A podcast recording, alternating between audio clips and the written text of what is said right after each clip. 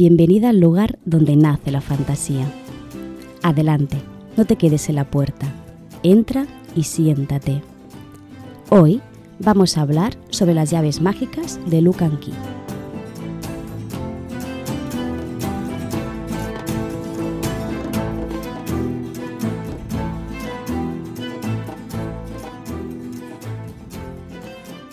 Hace mucho que no traigo ningún análisis de ningún sistema de magia.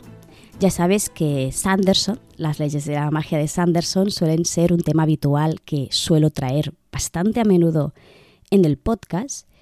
Y la verdad es que hacía tiempo que no traía ninguno porque no había encontrado una novela o una historia que tuviera realmente un buen sistema de magia. O más que buen, vamos a decir, un sistema con las reglas de Sanderson. Y de hecho, el capítulo que te traigo realmente no es sobre un libro, sino que es sobre una serie. No es la primera vez que hago esto realmente, ya te traje la magia que hay detrás de la serie de Avatar, la leyenda de Aang, que es, bueno, era un sistema de magia elementarista. Y hoy te traigo un sistema de magia que a mí me ha resultado muy original, que es el de la serie de Locan Key. De hecho, lo que más me llama la atención es que funciona precisamente con uno de los símbolos más potentes que tenemos como sociedad humana, ¿vale? Que es precisamente la llave. ¿No? Esa llave que siempre, pues obviamente abre una cerradura y que tiene un simbolismo muy potente, especialmente cuando entramos en círculos pues más de encontrar ¿no? lo, oculto, lo escondido, lo, en este caso sería lo mágico, el poder el saber, que va un poco relacionado con, esta simbología. El capítulo de hoy voy a dividirlo en tres partes, ¿vale? En el primero te voy a hacer una pequeña introducción a, la serie, simplemente para que sepas de qué va y para que lo puedas colocar en un contexto determinado. Y eh, no te preocupes porque no te voy a hacer ningún spoiler en ningún momento, ¿vale? Te voy a plantear la premisa de la primera temporada, de los primeros capítulos de la primera temporada de la serie, ¿vale? Que tiene un total de tres, aunque bueno, la tercera temporada podrías hacer ver que no existe porque es malísima. Pero bueno, de eso ya hablaré más adelante. Y eh, luego a continuación te voy a hablar en sí de las características propias del sistema de magia que encontramos con las llaves mágicas que tienen esta familia en concreto. Y luego lo que voy a hacer es eh, explicarte los poderes concretos de una serie de llaves. No te las traigo todas porque hay algunas que son spoiler directo de, la historia. Por tanto, te voy a traer las llaves fuera de contexto, sin explicándote qué poder tienen, para qué sirven, cuáles son sus debilidades y todo eso que ya sabes que siempre hacemos cuando analizamos sistemas de magia, pero sin su contexto, sin explicarte en qué situaciones lo utilizan, quién lo utiliza, para qué lo utiliza, ni nada de eso, ¿vale? Mi intención con este capítulo es abrirte la curiosidad, abrir, boca, ¿no? Como se dice, para que vayas y veas la serie. Aunque no es de mis favoritas, debo reconocer, creo que la primera y la segunda temporada están muy bien trabajadas. La tensión, el conflicto, los personajes son muy carismáticos, te, te encariñas mucho de ellos y los, y los giros son bastante sorprendentes. Sin embargo, es cierto que eh, la tercera temporada Mm, a mí me da la sensación de que quisieron hacer una temporada más porque la serie tendría éxito o algo por el estilo y lo acaban de estropear, ¿vale? Me refiero, la primera y la segunda temporada es una trama que tiene un cierre, ¿vale? La trama se cierra y luego abren un nuevo conflicto en la tercera temporada, que abren y cierran en una sola temporada de forma bastante abrupta y sin resolver bien el conflicto que han abierto. Por eso para mí la serie si te la acabas en la segunda temporada y no continúas, en sí está bastante bien cerrada. La puedes entender perfectamente como un final de serie. Pero bueno, eh, si quieres debatir sobre si está bien o mal cerrada, lo dejamos para cuando te, veas la serie podamos comentarlo, ¿vale? Porque tengo aquí bastantes críticas en cuanto al, guion y a la resolución del conflicto de, de, esta serie porque cometen errores que en realidad también se cometen en, literatura, porque bueno, el, cine y en este caso las series no dejan de ser también una forma de explicar una historia, de explicar un conflicto y de conocer unos personajes, ¿no? Y cometen errores que son muy tontos, pero que molestan mucho, a mí al menos me molestan mucho. Voy a, voy a dejar de andarme por las ramas y vamos a centrarnos un poco, ¿vale? Vamos a, a adentrarnos ahora en Look and Key. Vamos a empezar con la pregunta, ¿no? ¿De qué va esta serie? Bien, la serie empieza en un momento muy difícil para la familia Luke, ¿vale? Se escribe Loke, no sé cómo se pronuncia, ¿vale? Entonces, ¿qué sucede? Esta familia, que está formada por una madre y tres hijos, dos adolescentes y un niño, de unos, que debe tener unos 10 años o así, que acaban de perder a su padre en un brutal asesinato. ¿Vale? Son Nina, que es la madre, y luego los hijos en orden de mayor a menor son Tyler, Kinsey y Body, o Buddy. Ante este suceso que es obviamente trágico y muy difícil de superar para todos, para los cuatro, deciden, sobre todo Nina, llevarse a los niños a la antigua casa familiar de su marido. Su intención es, pues, alejarse de todo lo que conocen para intentar rehacer su vida y no olvidar al marido, pero sí tal vez eh, empezar de cero. Y bueno, y tanto que empiezan de cero, y tanto que lo hacen.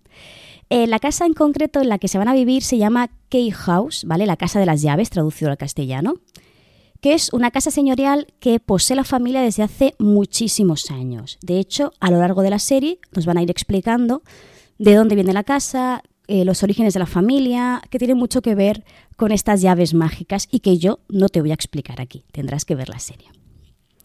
En esta casa, entre otros muchos Locke, ¿no? se criaron el fallecido padre, ¿vale? que se llamaba Randall, y el hermano de Randall, Duncan, que es, por lo tanto, el cuñado de Nina y el tío de los tres hijos se van a reencontrar con este familiar que de hecho llevan varios años sin tener un contacto demasiado estrecho.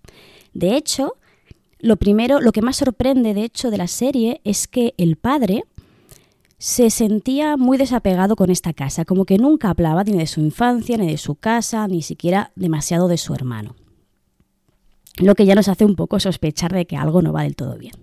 ¿Qué sucede en esta casa? ¿Vale? La trama, el conflicto se van a desatar cuando el hijo pequeño, Buddy, empieza a escuchar unos susurros que le van a llevar a descubrir unas llaves mágicas.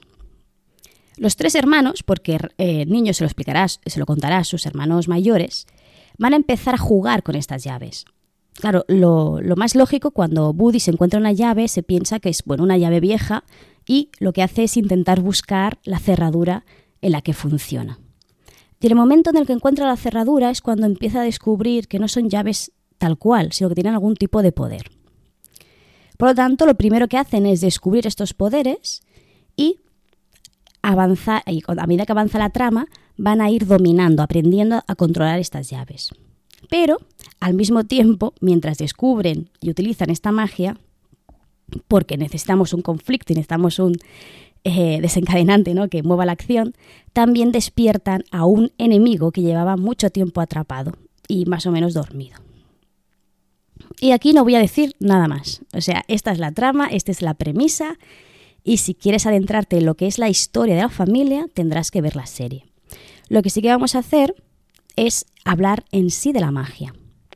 Una de las primeras normas que descubrimos nada más empezar la serie es que los adultos no son capaces de recordar las llaves ni la magia, incluso si han sido testigos, es decir, a pesar de que yo puedo haber visto perfectamente cómo has usado una llave, enseguida, pasado unos pocos minutos, menos, menos de 10, muy, muy poco tiempo, se te olvida completamente.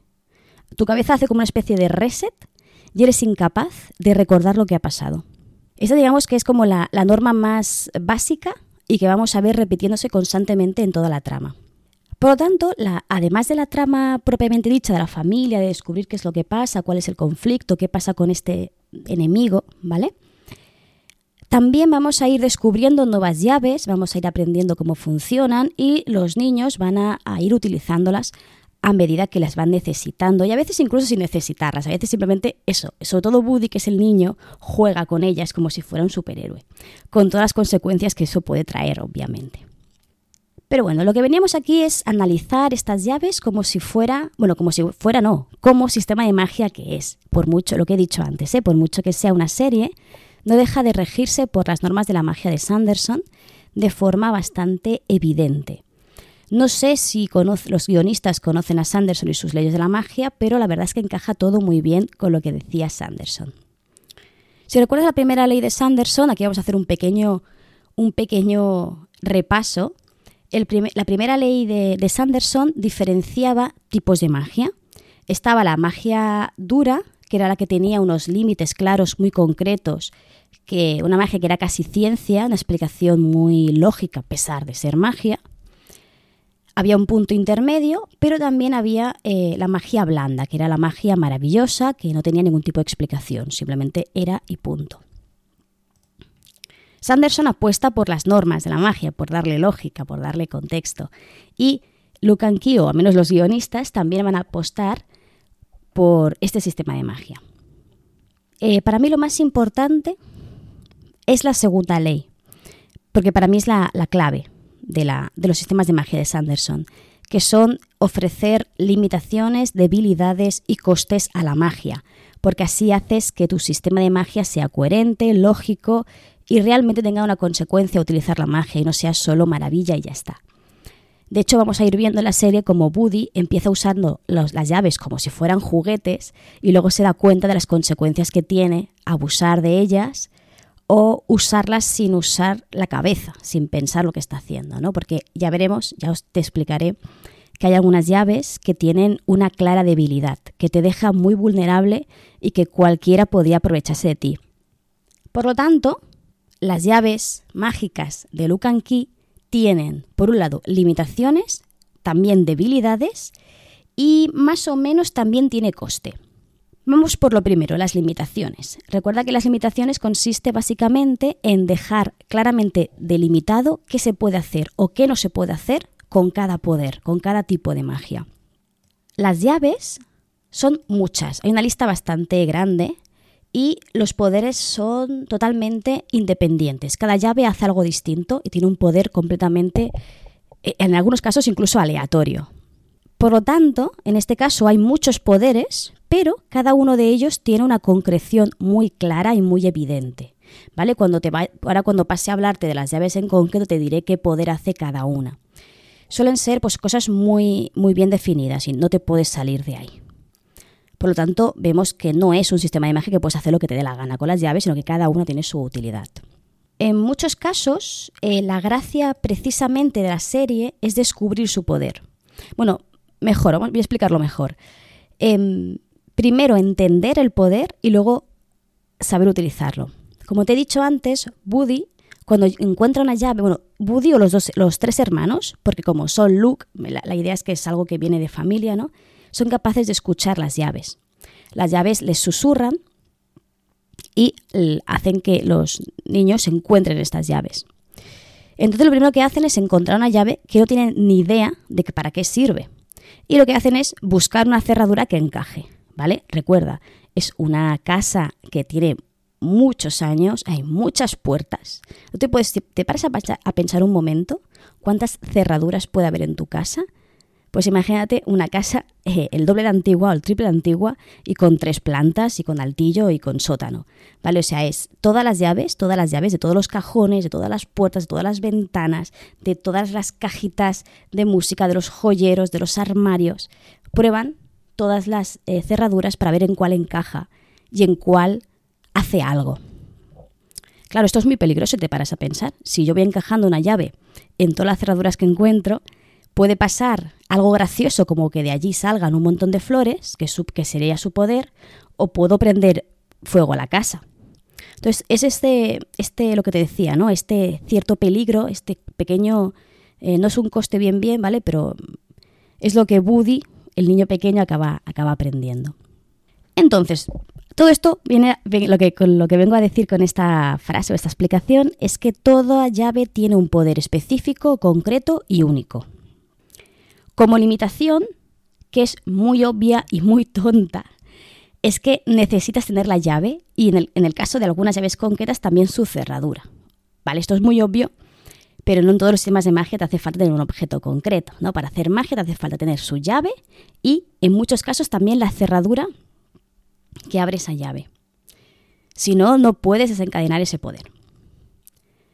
Además, en cuanto a las debilidades, No todas, pero algunas llaves te dejan en un estado muy vulnerable, en el que, por ejemplo, dejas tu cuerpo físico sin conciencia en su interior. Por lo tanto, eh, cualquiera te puede dar por muerto o te puede matar directamente, ¿vale? Luego te hablaré concretamente cuando hable de todas, porque no todas tienen este punto vulnerable. Por lo que respecta al coste, mm, sí que hay un ligero coste en cuanto a la magia, al sistema de magia, pero no te lo puedo contar, porque sería un gran, un gran, enorme spoiler, que te explican a lo largo de toda la serie, te van explicando de dónde vienen las, llaves, cómo, cómo se hicieron y etc. Y eh, claro, mm, te destripo toda esa parte, toda esa subtrama de la, de la serie. Por lo tanto, no te lo voy a contar, solo te voy a decir que aunque no es un coste 100%, sí que tiene em, esa idea de que para hacer magia necesitas pagar un precio.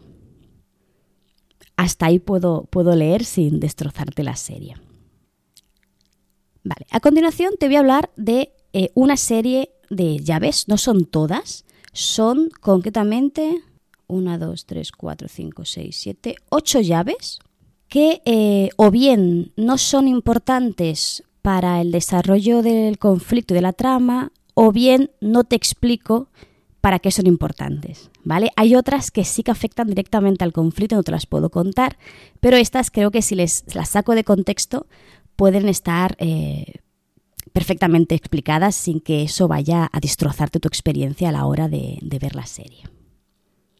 Vale, la primera llave que te traigo es también la primera llave que eh, en concreto descubre y es cuando se dan cuenta de que en esta, en esta magia, no, en esta casa hay magia.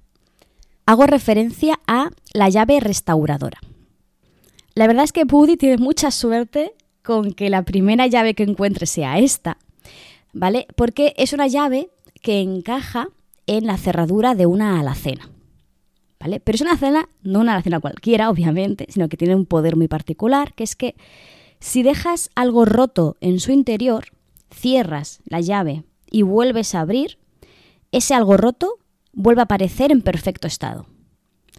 Por si te lo preguntas, no sirve con seres vivos, sino que solo, solo arregla, digamos, objetos inanimados. Objetos inanimados que quepan en la alacena, ¿vale? Si rompes el coche, obviamente no lo puedes poner dentro de la alacena, ¿vale? Si te fijas, tenemos una llave muy concreta con un poder muy bien delimitado. Todo aquello que metas en la alacena, cierres la puerta, vuelvas a abrir, aparecerá en perfecto estado. Lo que te decía, ¿vale? Poderes muy concretos y muy bien delimitados. Esta, si te fijas, es una llave súper inocente, muy útil, muy práctica, pero que, en realidad eh, tampoco es tan sorprendente creo que es interesante que sea la primera porque es la que los les hace conscientes de la magia que hay en esta casa. No encuentran, por ejemplo, la siguiente, que es una llave que, aunque a mí me parece que sería súper divertido, también es muy peligroso, pero muy peligroso, que es la llave fantasma. Esta llave abre la puerta trasera de la casa. ¿Vale? Lo primero que se encuentran cuando Buddy, porque Buddy, te lo digo, ¿vale? Buddy ah, va a intentar abrir todas las puertas con todas las llaves. Entonces, Buddy cuando explora la casa se da cuenta de que la, la puerta de atrás no abre porque está cerrada llave. En un momento de la serie encuentra una llave que encaja en esta cerradura y se da cuenta, porque obviamente es el que lo prueba y es el quien se encuentra con esta situación, que eh, tiene un poder muy particular, ¿vale? Cuando abres la puerta, se abre la puerta trasera, se da jardín de atrás, pero si traviesas el marco, tu alma se separa de tu cuerpo. Tu cuerpo cae inerte hacia atrás al suelo, ojo, si se, si se da contra algo peligroso, ¿vale? Y te conviertes en fantasma.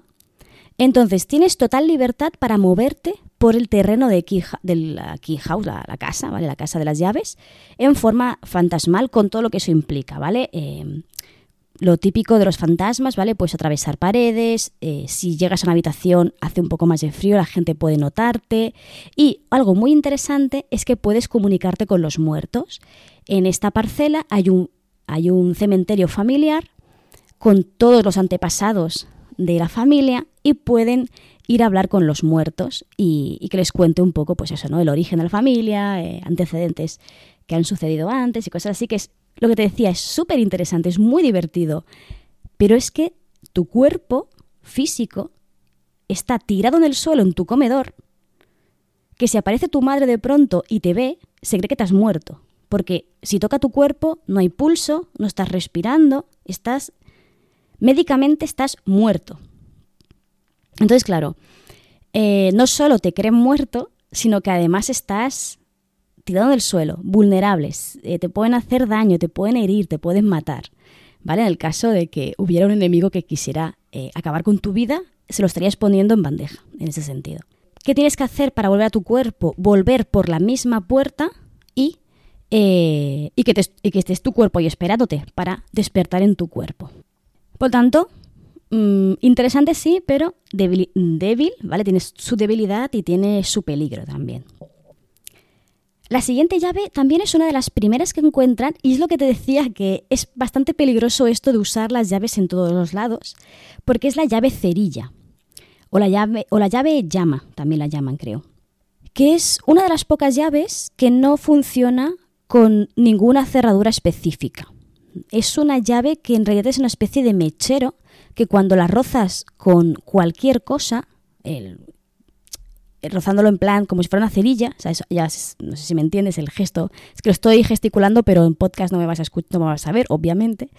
Entonces, eh, lo que tiene particular esta llave es que puede quemar cualquier material, el que sea. Tú puedes fundir metal con esa llave o puedes quemar lo que quieras. Pues puedes imaginarte el peligro de que Buddy vaya por ahí probando las llaves en todas las superficies, en todas las cerraduras y en todos los objetos que se encuentre, porque podría em, cargarse la casa, por ejemplo. ¿no? Es también esta, esta, llave es bastante peligrosa, además que es un fuego que es muy difícil de apagar y es muy difícil de, controlar. Pero bueno, al mismo tiempo es una arma muy poderosa. Si aprendes a dominarla, puedes emplearla con bastante utilidad eh, sobre todo si tienes alguien a quien quieres achicharrar, ¿no? En series así con, con acción y enemigos y tal, pues es útil.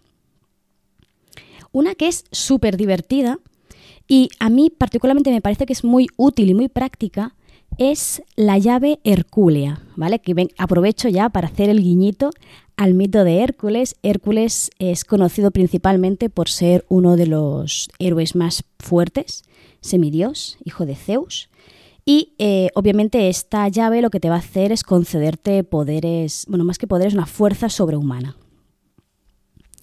La llave en concreto encaja en un cinturón. Hay por la casa un cinturón metálico, bastante feo, la verdad, pero eh, si, te, si te fijas, el cinturón hace referencia a Hércules, aparece el león de, de, Medea, Medea, ¿no? ¿De dónde es? Ay, no me acuerdo tendré que revisarlo. El león que. El, primer, la primera bestia a la que se enfrenta Hércules aparece retratado en el, en el cinturón, así, un pequeño guiño a, a Hércules. Entonces, este cinturón, si te lo pones y encajas la llave en la cerradura que tiene la, el cinturón, te concede súper, súper fuerza.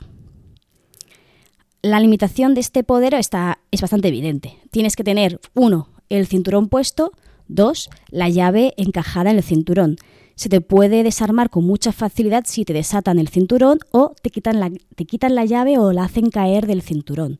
Porque sin llave o sin cinturón pierdes tu fuerza. ¿Vale? Un poco como, como el tema de, pues, del talón de Aquiles, ¿no? Por ejemplo, su, gran punto débil sería, sería ese. Pero bueno, es muy práctico. De hecho, el, una de las cosas hay un GIF por ahí, em, bueno, no es un GIF, es un fragmento de la serie, en la que dos personajes se ponen a jugar con este... Bueno, uno de los personajes es Buddy, como te puedes imaginar.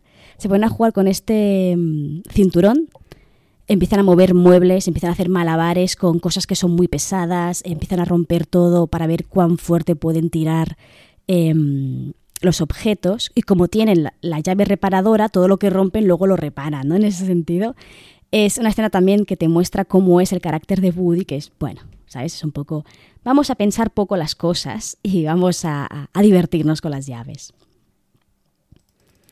Otra de las llaves que a mí personalmente me gustaría tener, porque me parece muy interesante y muy chula, que es la llave animal. Esta llave abre una gatera, ¿vale? Muy especial porque si, obviamente, tienes que abrirla con la llave y si pasas a través de ella, aunque no quepas, te convierte en animal. Lo curioso es que no eliges tú el animal, es decir, ahora quiero un gato, ahora quiero un pájaro, ahora quiero un pez. No, eh, la puerta, la puerta, la llave, no sé, el sistema, la magia que sea, te transforma en un animal concreto y siempre que pases por la gatera, te convertirás en ese animal, como que cada persona tiene su propio animal. Esto es bastante curioso, es una llave de verdad que se usa muy poquito, pero que es muy bonita en ese aspecto, ¿no? No te digo que, qué animal son, que es, cada personaje, ya, te lo encontrarás, pero creo que también sirve para definir muy bien eh, sus caracteres, quién es, quién es qué en ese sentido.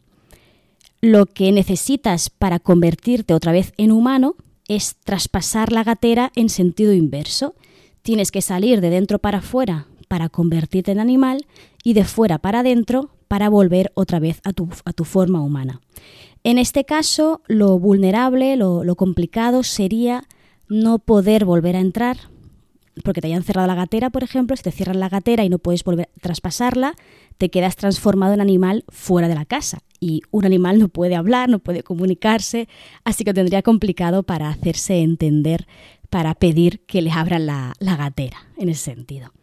Nos quedan tres.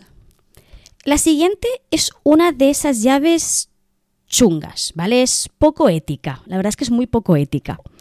Es la llave de la caja de música. Hay una caja de música muy antigua, la típica que sale una bailarina, ¿vale? Dando vueltas, eh, que al abrirla eh, con la llave te permite controlar a las personas. La idea del funcionamiento es muy simple, ¿vale? Abres la llave, perdón, abres la caja con la llave cerca de la persona que quieres controlar y tienes que susurrarle a la caja lo que quieres que esa persona haga. Y de esta forma controlas el cuerpo, ¿vale? O sea, controlas su cuerpo. No, le puedes decir, quiero que me quieras, ¿vale? Sí que le puedes decir, eh, pégate un guantazo y la persona se pega un guantazo. O le dices, tropiézate y se tropieza. ¿Vale? Eso sí, y aquí está la debilidad. La persona controlada sabe que está siendo controlada.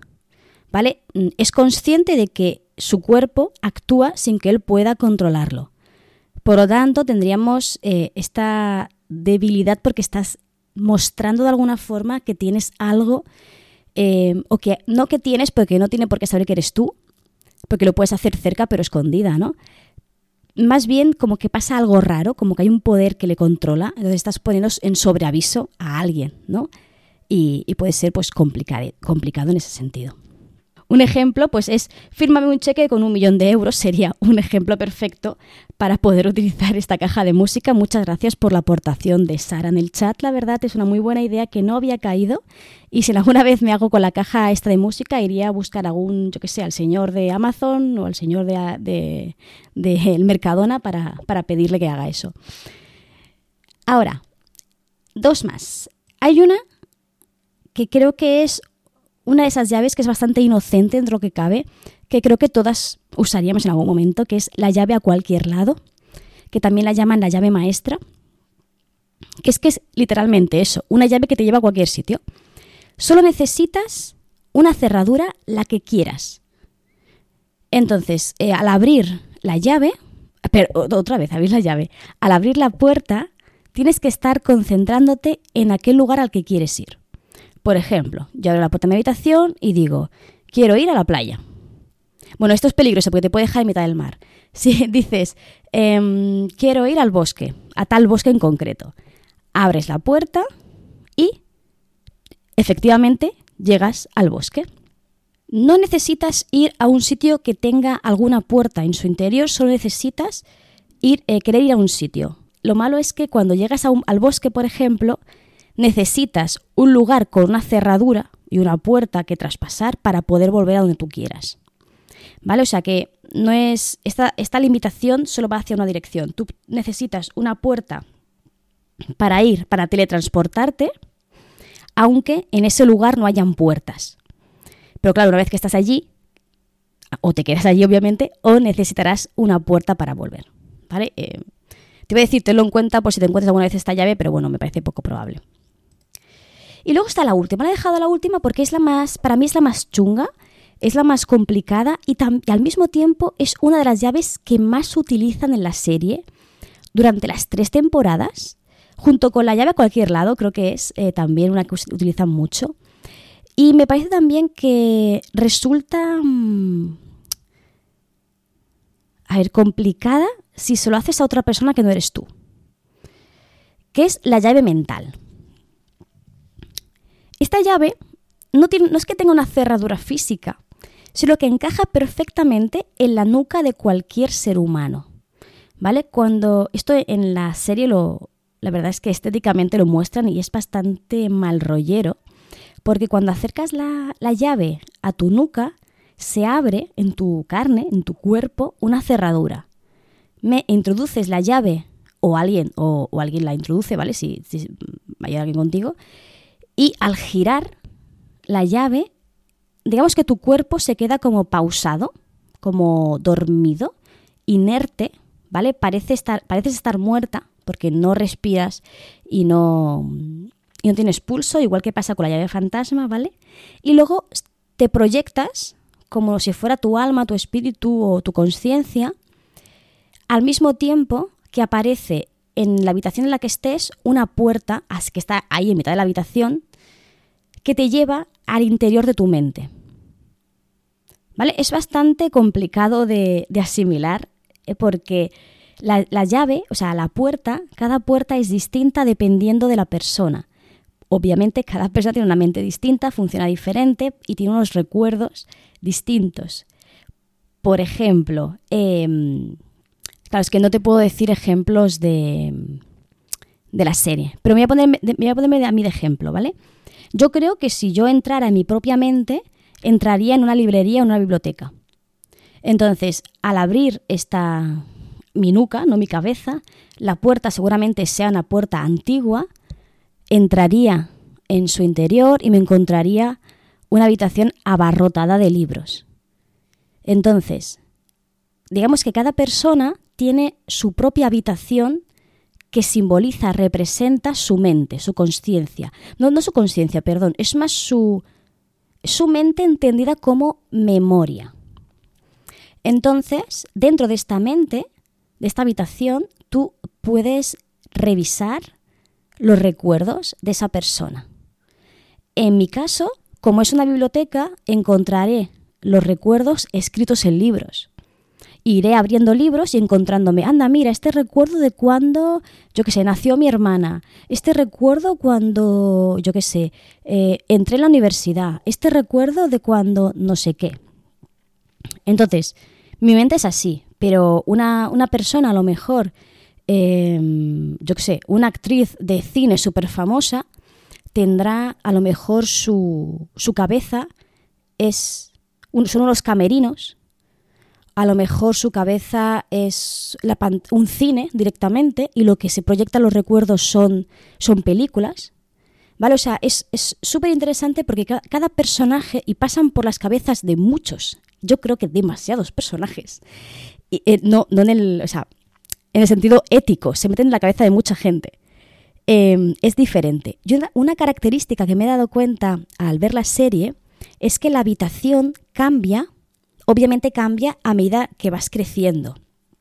Y uno de los cambios es que cuanto mayor eres, más grande es la habitación porque tiene que albergar más recuerdos.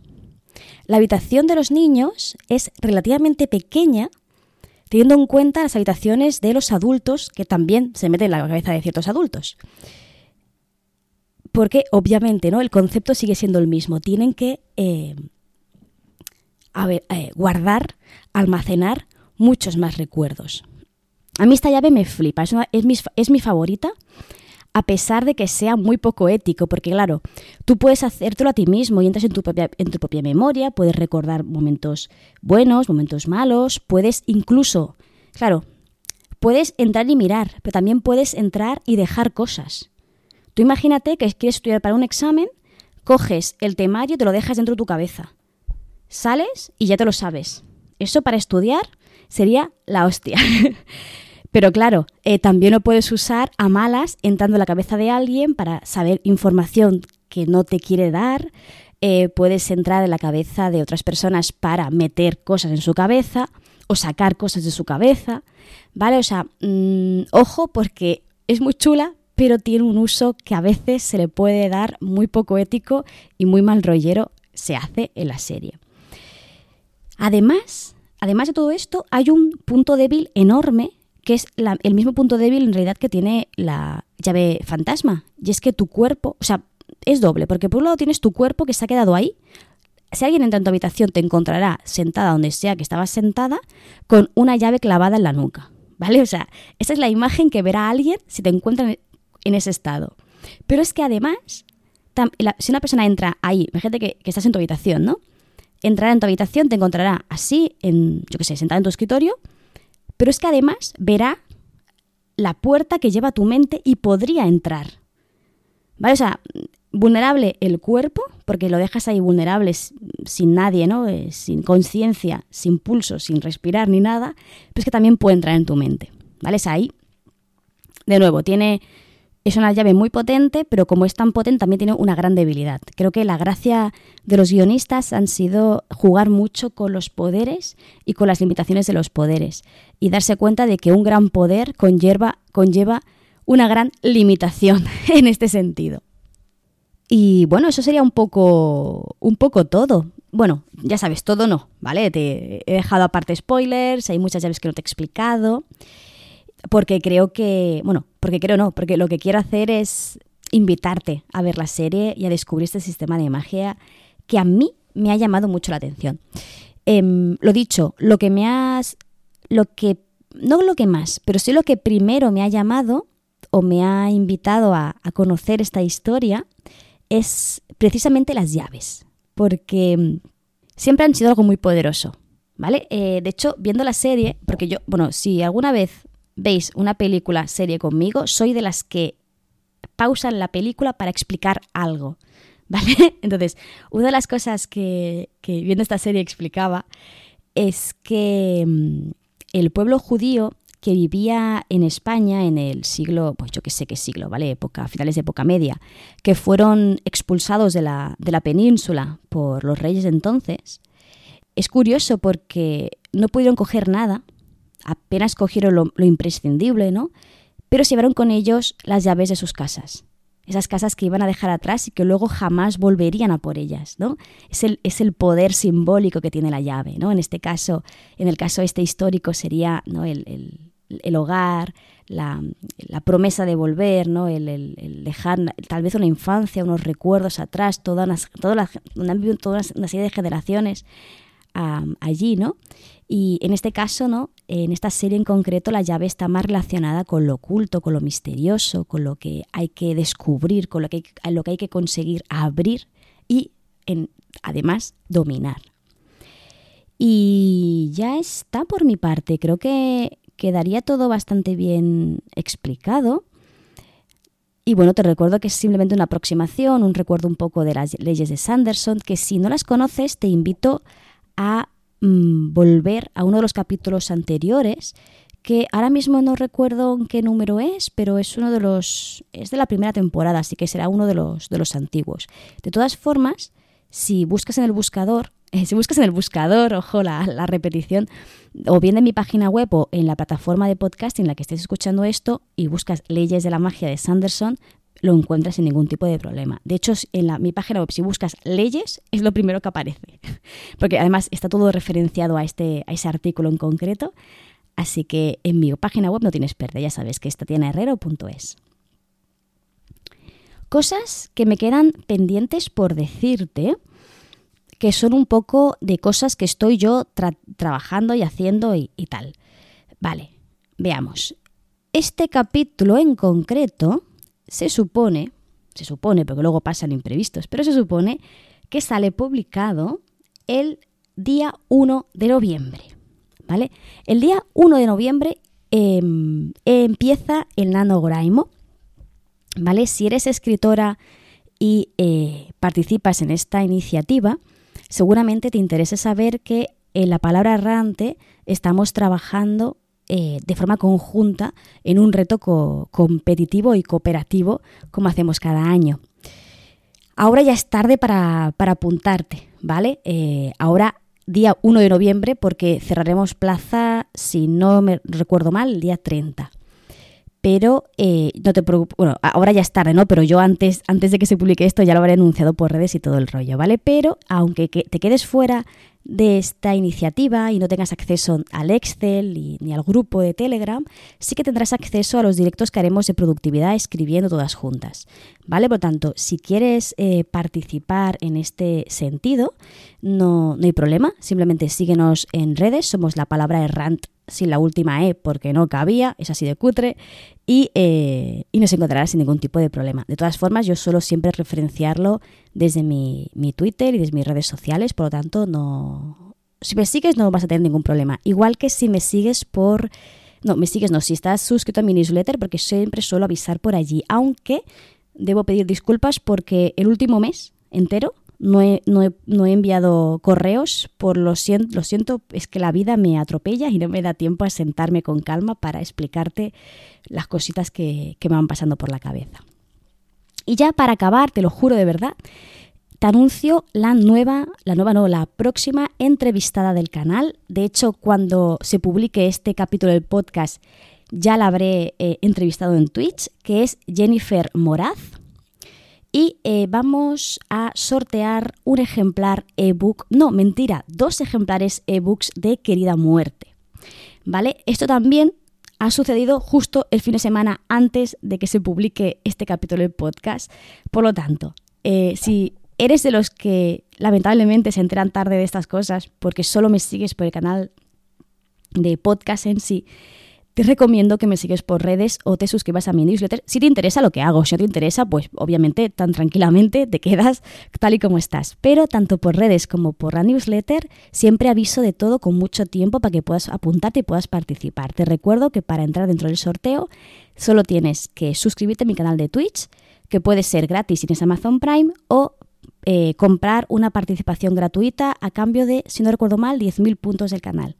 ¿Vale? Por tanto, te puede salir gratis eh, un ejemplar ebook de la novelet, no, novelet no, novela de Jennifer Moraz. Y eh, es, ahora sí, eso es todo por hoy, ¿vale? Te recuerdo, como siempre, que nos vemos el martes que viene y que aquí, en este pequeño rinconcito de internet, siempre, siempre, siempre vas a ser bienvenida.